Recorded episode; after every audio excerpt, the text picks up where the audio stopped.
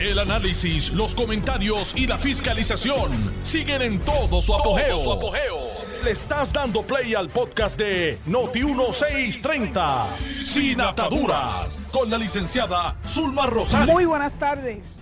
Llegó este gran momento en que yo tengo la oportunidad de dirigirme a ustedes, mi público querido. Este es Zulma R. Rosario Vega, su amiga, en Sin Ataduras por Noti1, la mejor estación de Puerto Rico y primera fiscalizando. No se olviden nunca de eso. Porque hay que fiscalizar. Porque las cosas que suceden en nuestra patria, que son algunas abominables, se tienen que sacar a la luz pública. Así que hoy yo vine, mirá.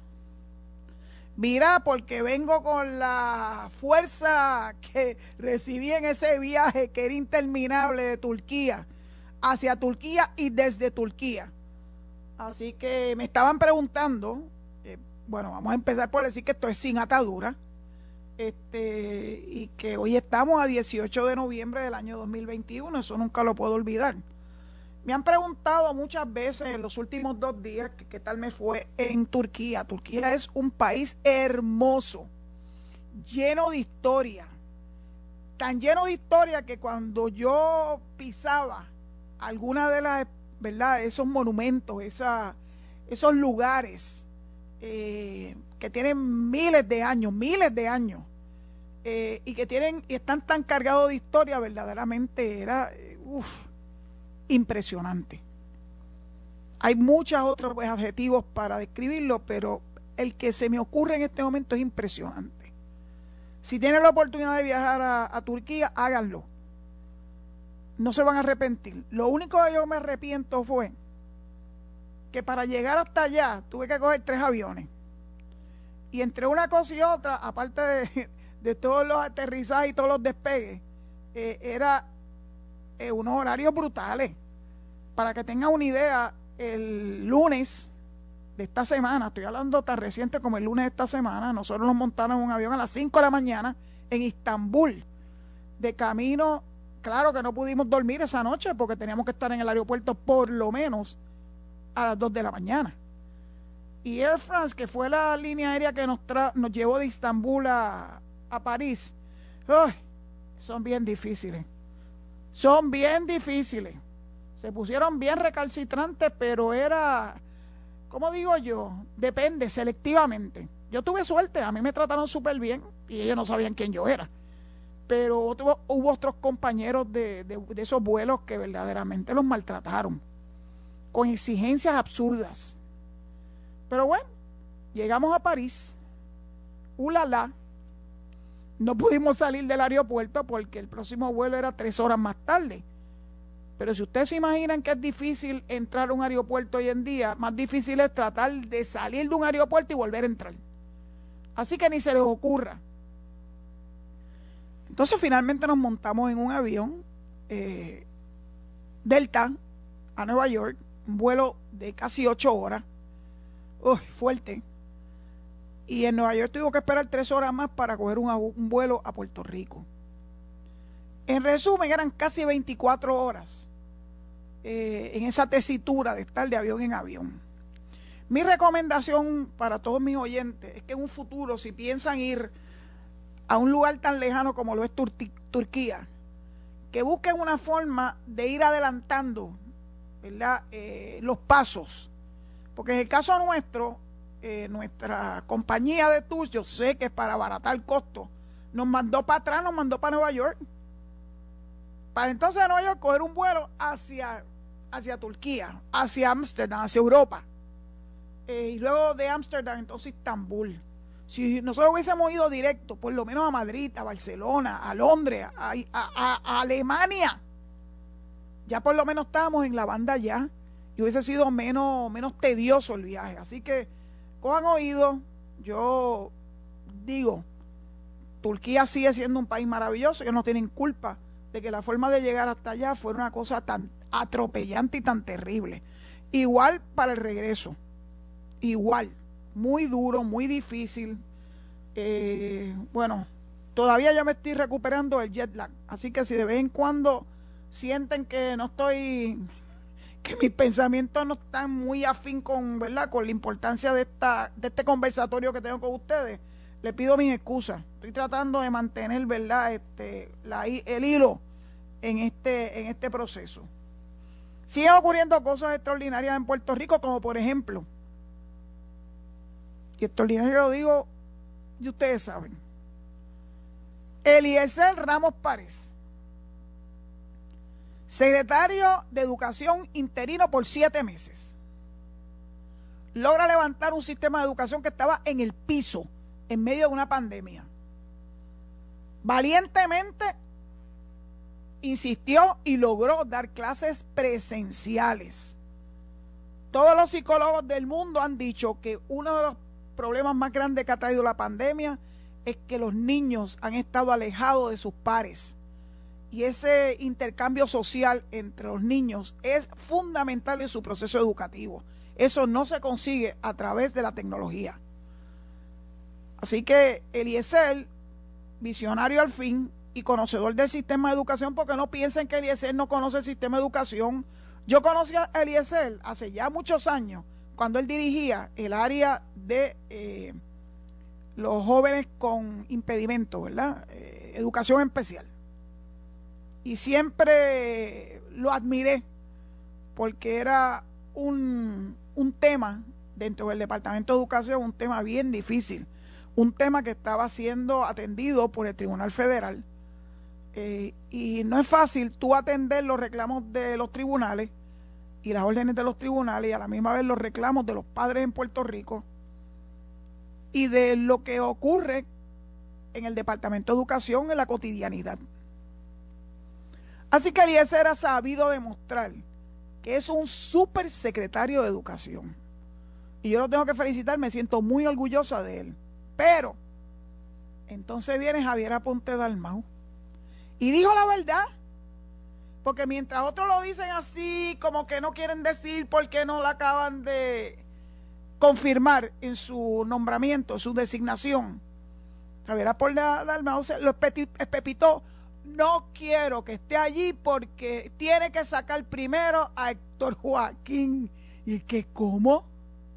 es subsecretario, de cuándo acá el Senado puede intervenir con la rama ejecutiva en lo que son nombramientos internos que no pasan por el sedado, por el, sedazo del Senado. ¿De cuándo acá? Eso es interferencia. Eso es pretender imponer sus criterios a la rama ejecutiva y eso no es la función de la rama legislativa. Ellos se tienen que limitar a evaluar al candidato designado por el gobernador, si tiene las cualificaciones o no, si tiene el temple o no, si tiene la madurez o no, pero no exigirle a ese candidato, a ese designado, que tiene que votar personas que ya trabajan en el departamento. El Joaquín un empleado de carrera del departamento de educación, no cayó con un paracaídas. Entonces, es increíble que un hombre que tiene la preparación que tiene Héctor Joaquín, que es un hombre con un doctorado, tampoco estamos hablando de cualquier pelafustán. Palabra favorita, ¿se acuerdan? De Sergio Peña Clos. Que venga un Javier Aporte de Almao, que acabo de escuchar una, una entrevista que le hizo Carmen Jovet a Adolfo Kranz, que habló de lo que es Javier Aponte de Almao. Porque él lo conoce que se puso a decirle en un proceso que estaba liderando Adolfo Kranz para lograr que en Puerto Rico la legislatura aprobara, ¿verdad? Eh, una, un proyecto que proponía que los puertorriqueños pudiéramos ejercer el derecho al voto para escoger al presidente de los Estados Unidos. Él se le encuentra en el pasillo de camino a una reunión con el entonces presidente de la Cámara, Johnny Méndez y cuando le pregunta que qué le hacía allí, él dice, bueno, este, em, vengo con esta finalidad. Y él le dice, ja, eso tú jamás lo vas a lograr. Y entonces Adolfo le dice, bueno, es que en Washington, a pesar de que no es un estado, se le ha permitido por disposición de ley votar por el presidente. Ah, eso no es cierto. Miren qué individuo. Miren qué individuo, se lo estamos diciendo todo. Y yo me alegro haber escuchado esa conversación entre Carmen Jovet y Adolfo Kranz porque está medido. Javier Aporte Dalmau no tiene los galones, jamás, para poder hacer exigencias a terceros, o sea, tiene que ser a él mismo. Bueno, un hombre que pelea con su propio hermano, que su papá, que fue una persona muy querida y muy admirada, José Ponte de la Torre, en Carolina, debe estar revolcándose en la tumba. ¿Cómo es posible que este individuo que saltó de la Cámara al Senado y que ahora es vicepresidente del Senado, dear Jesus, se ponga incluso a pelear con su hermano, el alcalde de Carolina, que es un excelente alcalde, sí, lo es. Yo lo he conocido, he vivido sus obras, no porque sea residente de Carolina, sino porque uno tiene que al César lo que es del César. Ese es el equivalente de Ramón Luis Rivera, pero en Carolina.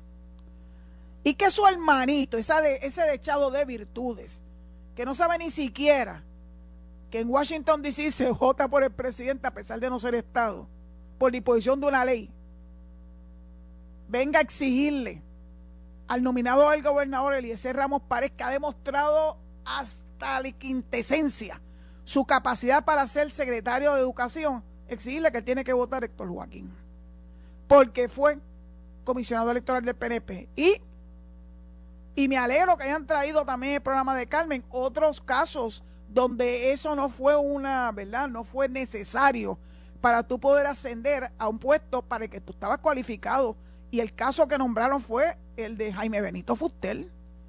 Jaime Fustel, yo lo conocí como decano de la Escuela de Derecho de la Universidad de Puerto Rico. Él era el decano cuando yo entré a la Escuela de Derecho en el año 76. Y luego fue comisionado residente de Puerto Rico en Washington, un puesto electivo por el Partido Popular.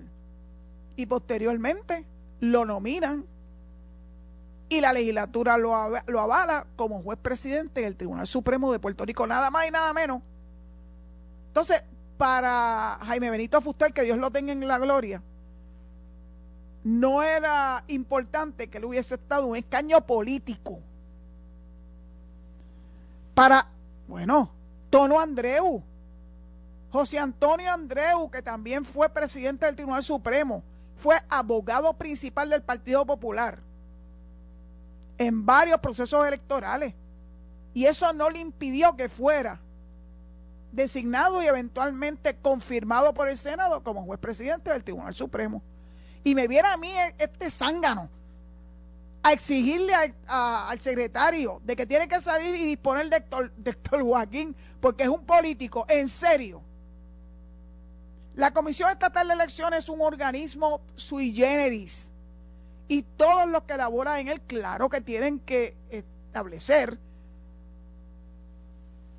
su eh, ideología a favor de cualquiera de los partidos, partidos, Partido Popular, Partido Nuevo Progresista, Partido Independentista. Posteriormente se resolvió lo del Partido Dignidad y lo del Movimiento Victoria Ciudadana.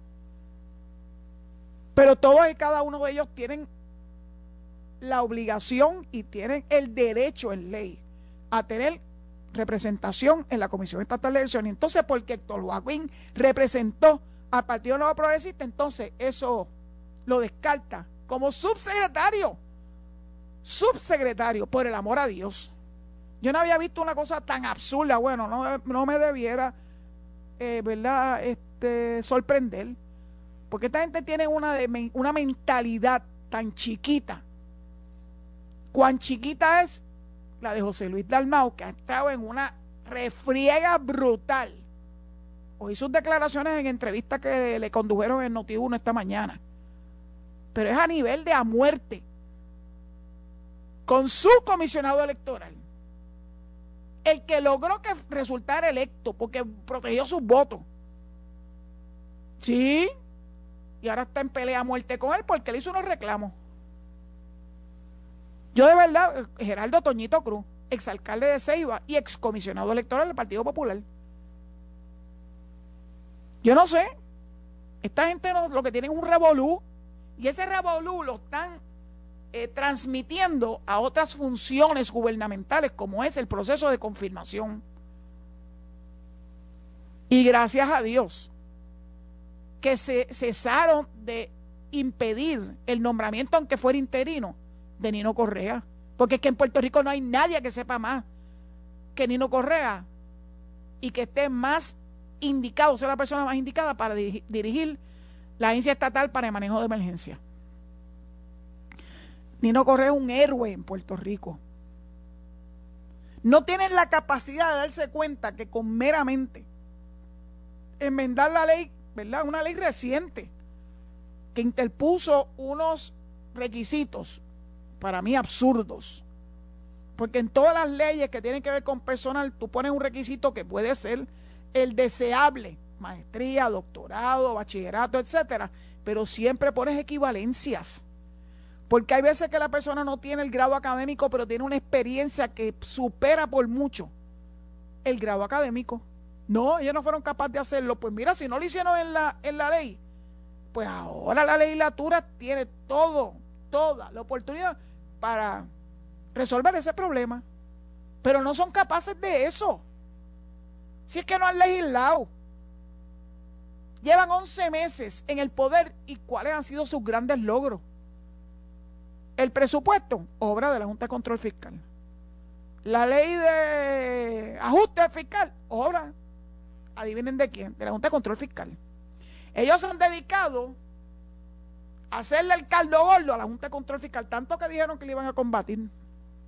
Ya resultan que son sus mejores aliados. Que, que, miren a ver qué van a hacer con la Universidad de Puerto Rico y la Junta de Control Fiscal. que se enfrasquen verdaderamente en la defensa de los derechos de los estudiantes.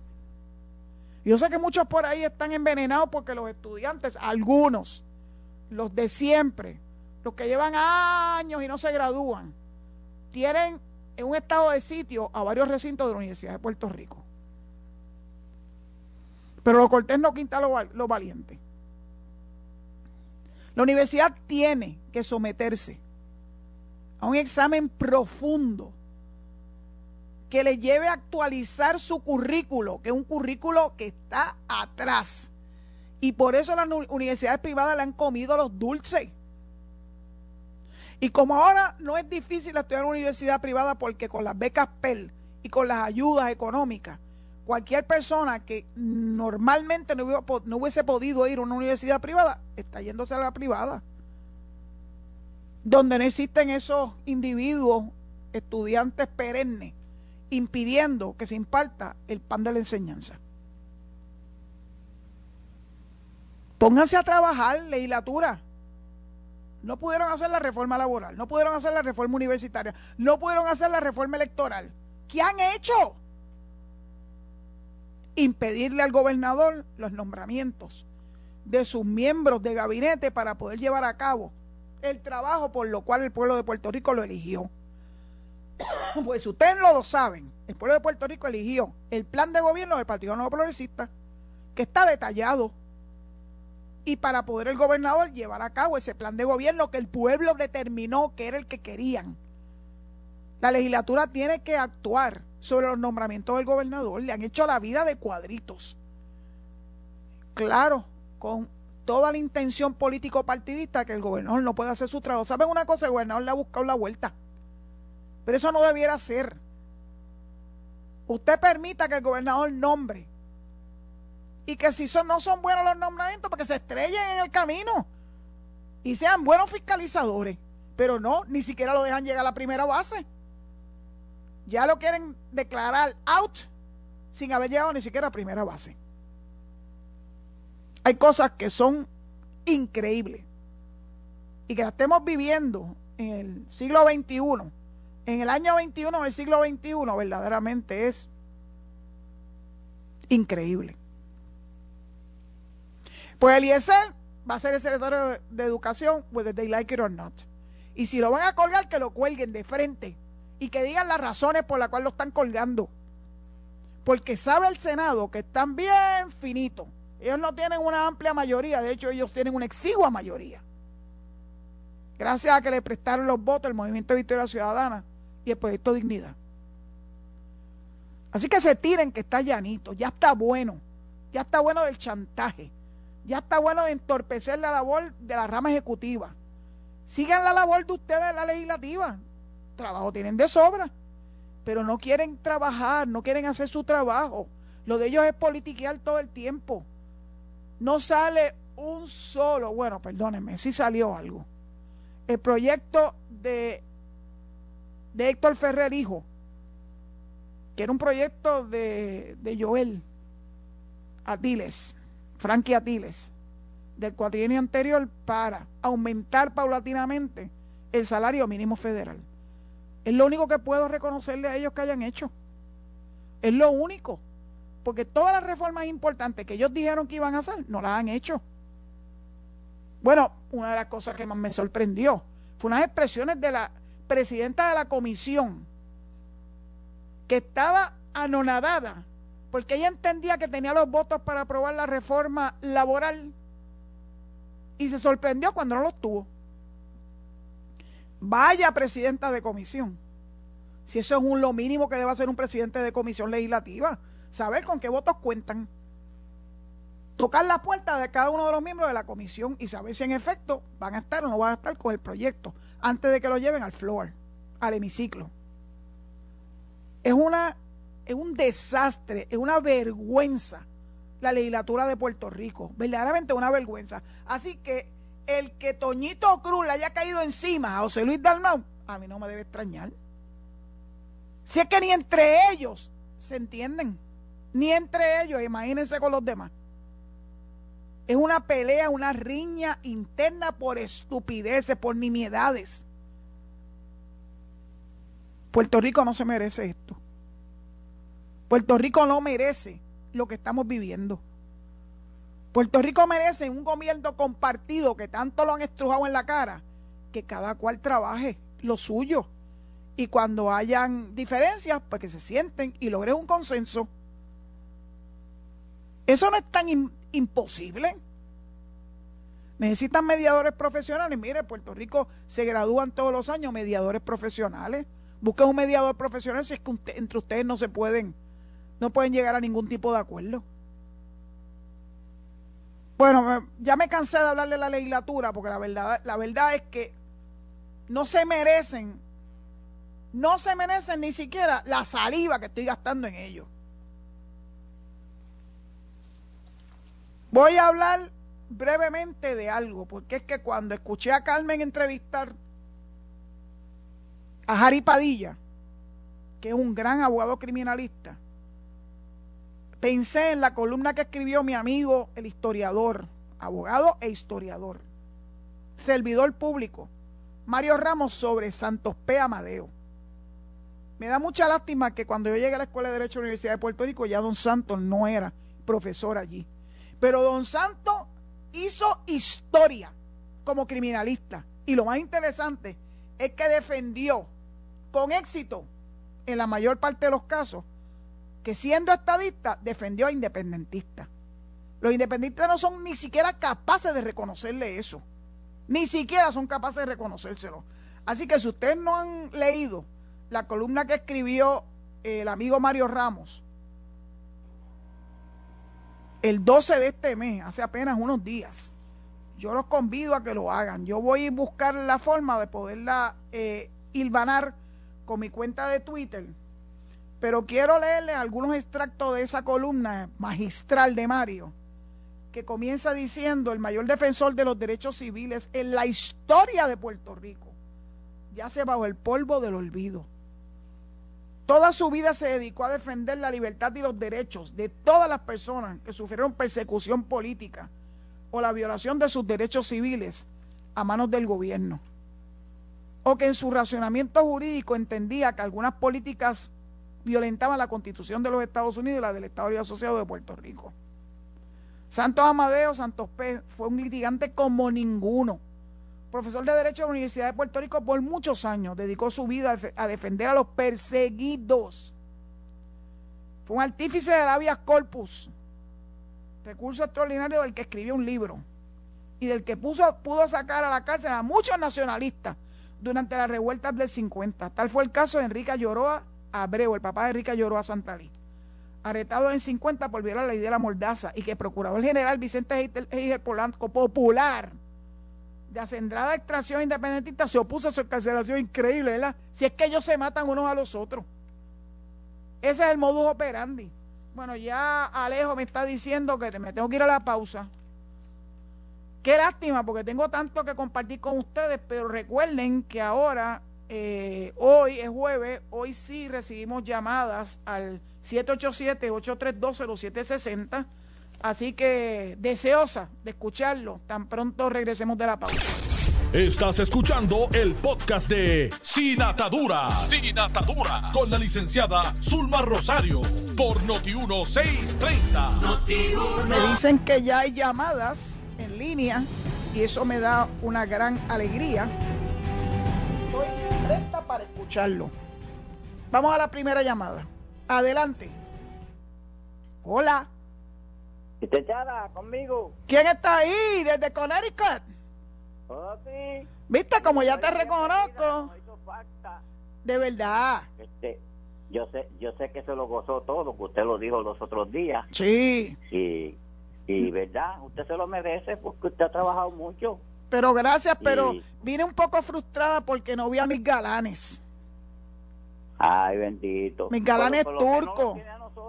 Sí, quiero que sepan que los turcos son del montón.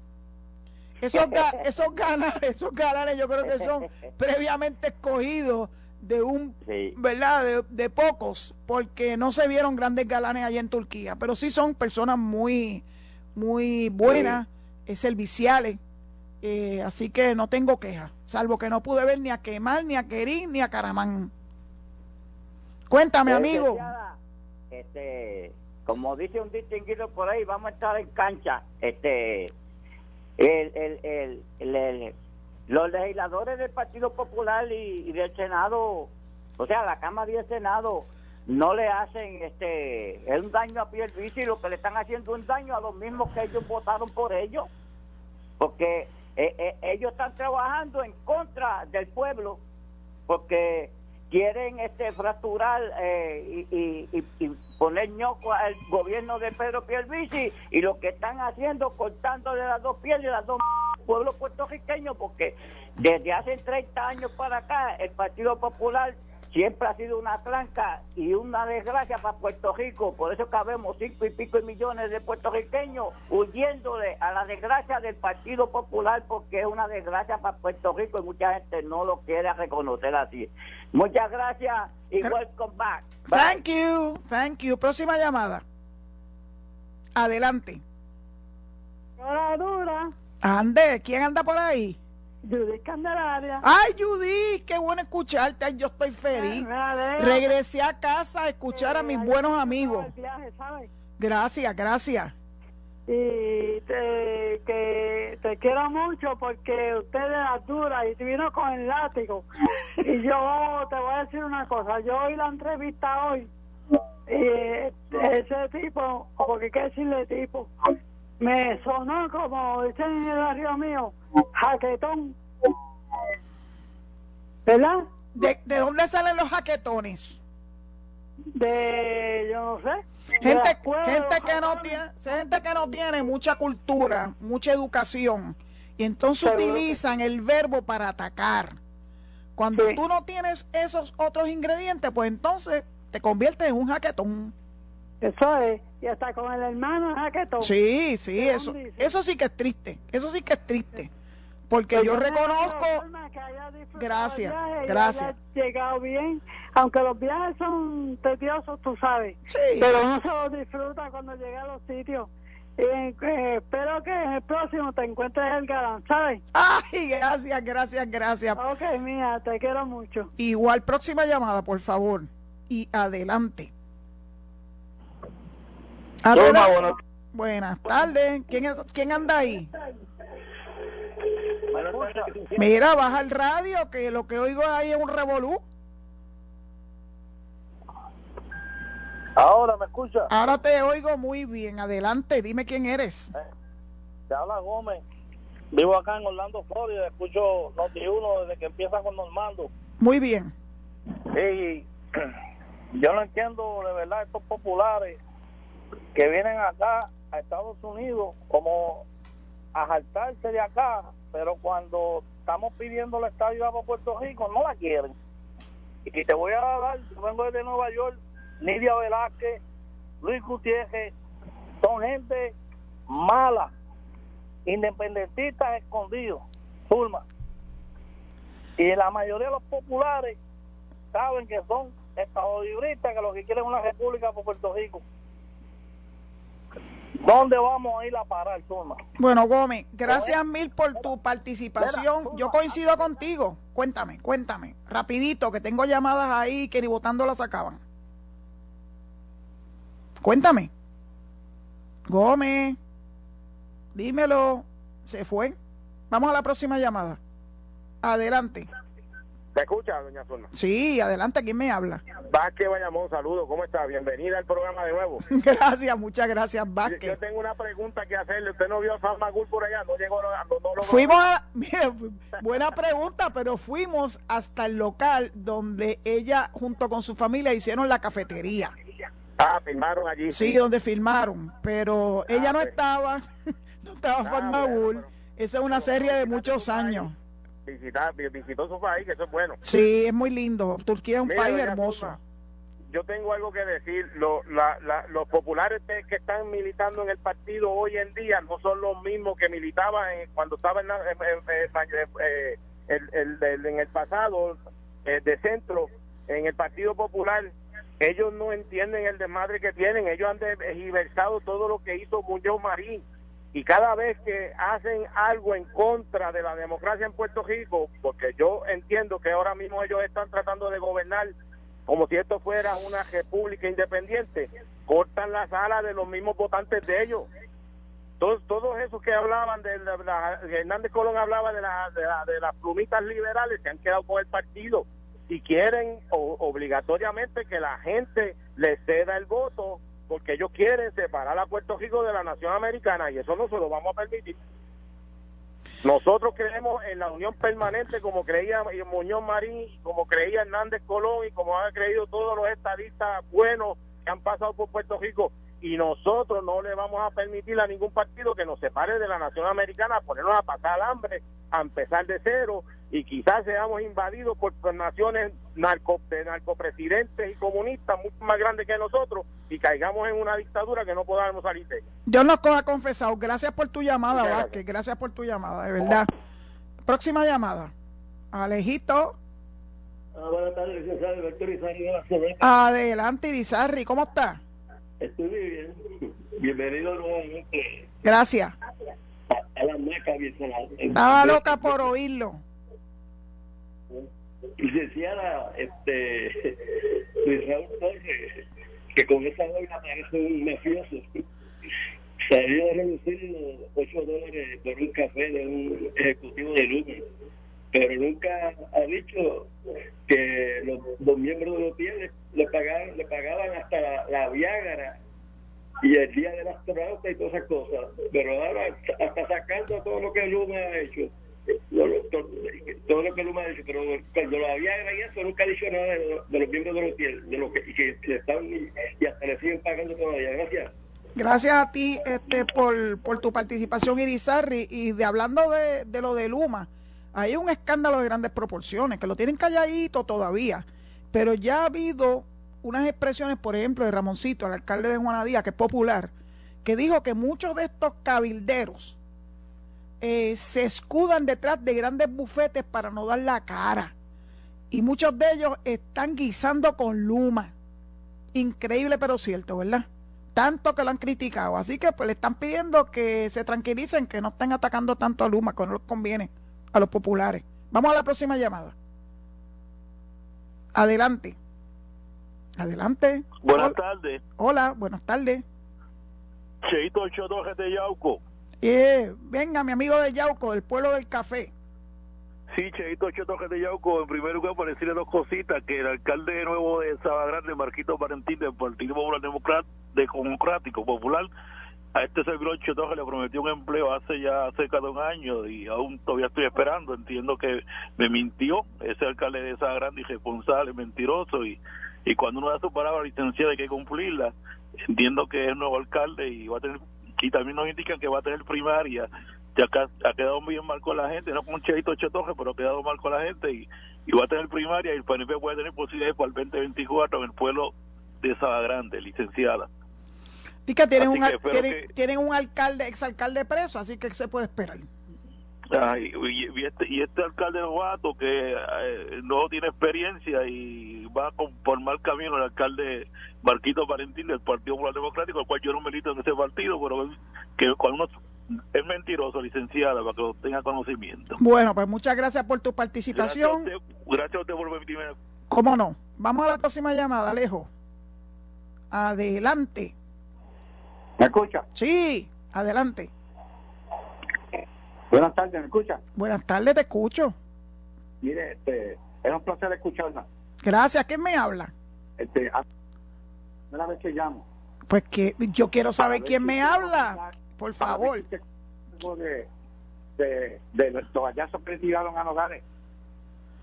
Bueno, ese es un toallazo que está en ciernes, porque le ha venido encima una macacoa a todos los que votaron a favor de ese informe de comisión. El informe de comisión es el que está eh, sugiriendo, ¿verdad? Recomendando una multa de dos mil dólares por los desmanes que hizo ella con el informe financiero. Pero eso tiene que bajar al pleno, al hemiciclo. Así que yo creo que no le va a ir tan bien. Le fue bien en la comisión, pero yo creo que en el hemiciclo no le va, no, no le va a ir muy bien a Nogales. Creo que el Departamento de Justicia también le va a radicar. Oh, sí, la justicia la está investigando. Ah, pues muchas gracias. Ha sido un placer hablar con usted. ¿Cómo no? Adelante. Adelante, siempre adelante, como decía nuestro prócer. La próxima llamada, Alejo. Adelante, lo escucho. Hola. Hola. Yujú. Se durmió Alejo, se durmió. Vamos a la próxima. Adelante. Por favor, baje el radio, baje el radio porque no te puedo escuchar. Ok, ahora me oye. Ahora sí, perfectamente bien. Buenas tardes. ¿Con. ¿con quién hablo? Con el señor Roja. Rojas. ¿De dónde? ¿De qué de pueblo? Río Piedra, ¿De de dónde? Río Piedra. De Río Piedra. Muy bien. Le voy a decir algo.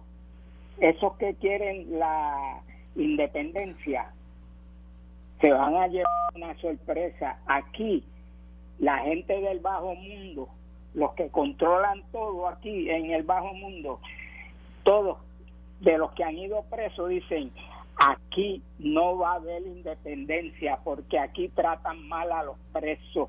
En Estados Unidos, los que han estado presos de aquí para allá dicen, allá hemos aprendido hasta inglés. Si ellos se meten aquí a independencia, no va a ser la policía que va a pelear contra ellos, vamos a ser nosotros, el bajo mundo. Y ellos son blanquitos que están guillados que son malos, que son guapetones y lo que son son unos zanganotes como el que le puso la lata de comida de pejo a, a los policías en la universidad, el natal ese. Que ese es un blanquito, que ese no sabe nada. Yo quisiera verlo de guapo allá en presidio, ¿sabes? Así que Bueno, pues. la independencia se va a llevar una sorpresa. Gracias por, gracias por tu participación. La verdad que eso es un giro a una noticia yo nunca había escuchado, pero es importante que uno esté atento de todas esas posibles alternativas en la vida. Antes de que pase a la próxima llamada, Alejo, si me lo permite, eh, me acaban de informar que ya se unió un 75 personas, 75 congresistas al proyecto HR eh, 1522 de Darren Soto y Jennifer González. Lo interesante de esta congresista es se llama eh, Lisa Blunt Rochester. Es demócrata del estado de Delaware. Ustedes saben que el estado de Delaware es el estado del presidente Joe Biden. Así que es una, es una persona o coauspiciadora muy importante que, por cierto, fue conseguida por la delegación de jóvenes estadistas que estuvieron hace apenas unos días allá en, el, en Washington, en el Congreso.